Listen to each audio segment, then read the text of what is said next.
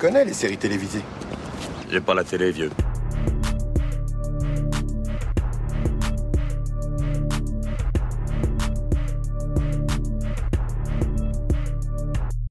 Bonjour à tous, c'est Alex. J'espère que tout va pour le mieux de votre côté. Je suis ravie de vous retrouver dans la saison des séries pour un nouvel épisode au format plus court, consacré aujourd'hui à l'amie prodigieuse, série italo-américaine dont les deux premières saisons sont déjà disponibles sur Canal ⁇ et dont la première saison sera diffusée à partir de ce mercredi 1er juillet sur France 2.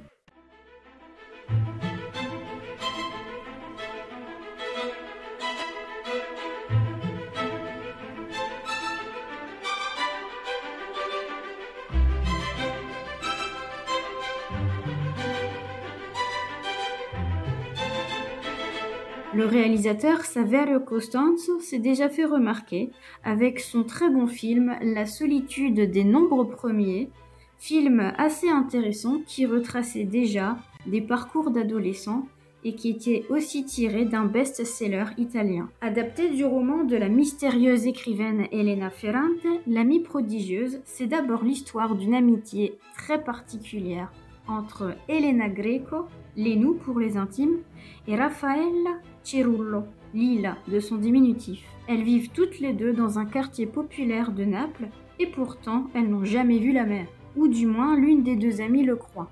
Mais ça, on le découvrira beaucoup plus tard.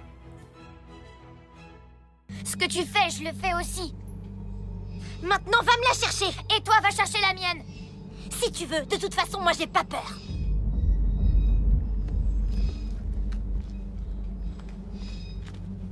Vas en premier alors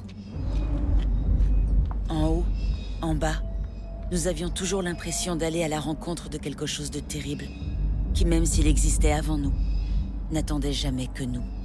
Cette série montre une certaine réalité de l'après-guerre précaire, entre problèmes de mafia, progressisme lent qu'incarnent à leur façon les deux amies prodigieuses. Le titre de la série est, il est vrai, au singulier et impose une certaine ambiguïté, comme une double lecture. Lénou a la possibilité d'étudier.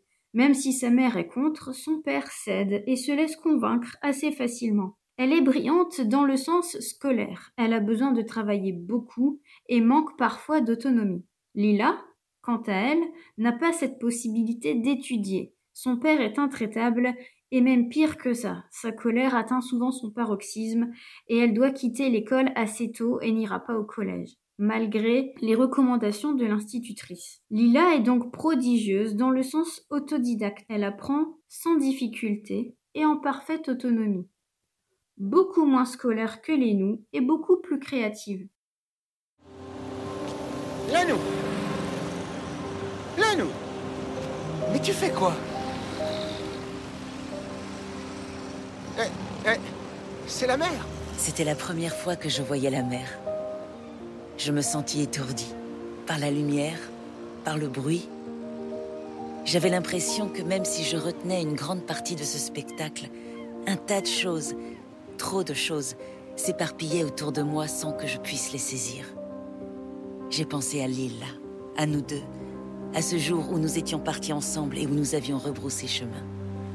Alors, c'est d'abord l'ambiance de la ville de Naples qui peut séduire. Hein. Naples dans les années 50, avec ses décors particulièrement réussis, c'est poussiéreux, ça donne parfois des impressions de western lorsque les personnages se confrontent.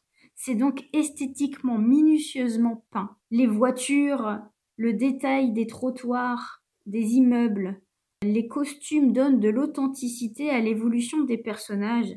Et inutile de vous rappeler qu'à cette époque, les femmes étaient loin de se laver les cheveux régulièrement. C'est aussi la langue qui nous plonge dans un Naples d'après-guerre. D'ailleurs, les sous-titres italiens apparaissent pour la version italienne, car tous les Italiens ne comprennent pas le napolitain, encore moins celui de cette époque. L'école est très présente, c'est une thématique qui revient régulièrement. Peu d'enfants à cette époque poursuivent leur scolarité, au-delà de l'école primaire. Et dans cette série, le sujet est assez bien traité. On y voit le combat de l'institutrice qui pousse parfois en vain les enfants et les parents à s'inscrire au collège. L'école devient pourtant un moyen de s'émanciper. Symboliquement, c'est l'école qui permet à Lénou de voir enfin la mer. D'abord depuis Naples, lorsqu'elle sort enfin de son quartier pour s'inscrire au lycée, puis lorsqu'elle partira à Ischia suite à ses bons résultats et grâce à ses contacts qui la sortent de l'oppressant quartier. Cette école italienne apprend aux élèves à parler italien. En effet, le dialecte napolitain est très présent dans les répliques. Et les acteurs ont même eu un coach pour la diction de l'époque. Petite parenthèse au passage, la télévision, à la fin des années 50, permet aux Italiens d'apprendre la langue de Dante. Autre petite précision, les dialectes des différentes régions sont encore bien présents aujourd'hui chez nos voisins transalpins. Allez, assis-toi, les Tu sais ce qu'elle dit, ta maîtresse, Lénou T'es tout le temps à parler avec elle et tu sais rien. Non.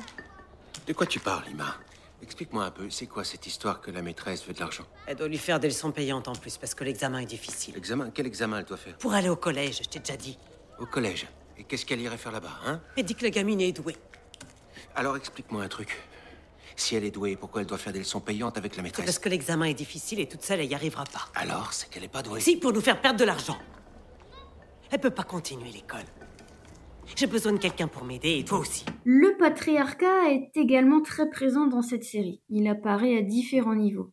Seuls les pères et les frères semblent avoir la parole. Et c'est parce que Lila voudrait l'avoir plus souvent qu'elle a des ennuis. Le pouvoir est clairement entre les mains des hommes, qui ne laissent s'exprimer ni les femmes ni les enfants. Le jeu des actrices qui interprètent les deux amies est bien amené, aussi bien chez les comédiennes enfants qu'adolescentes.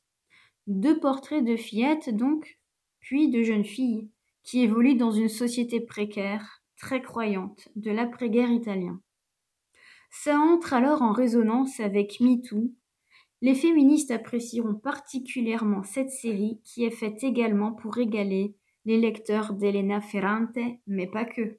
Cet épisode touche à sa fin. N'hésitez pas à consulter les actus de la saison des séries sur Facebook, Instagram et Twitter. Pensez aux 5 étoiles. Je vous dis à bientôt pour de nouvelles découvertes de séries. Portez-vous bien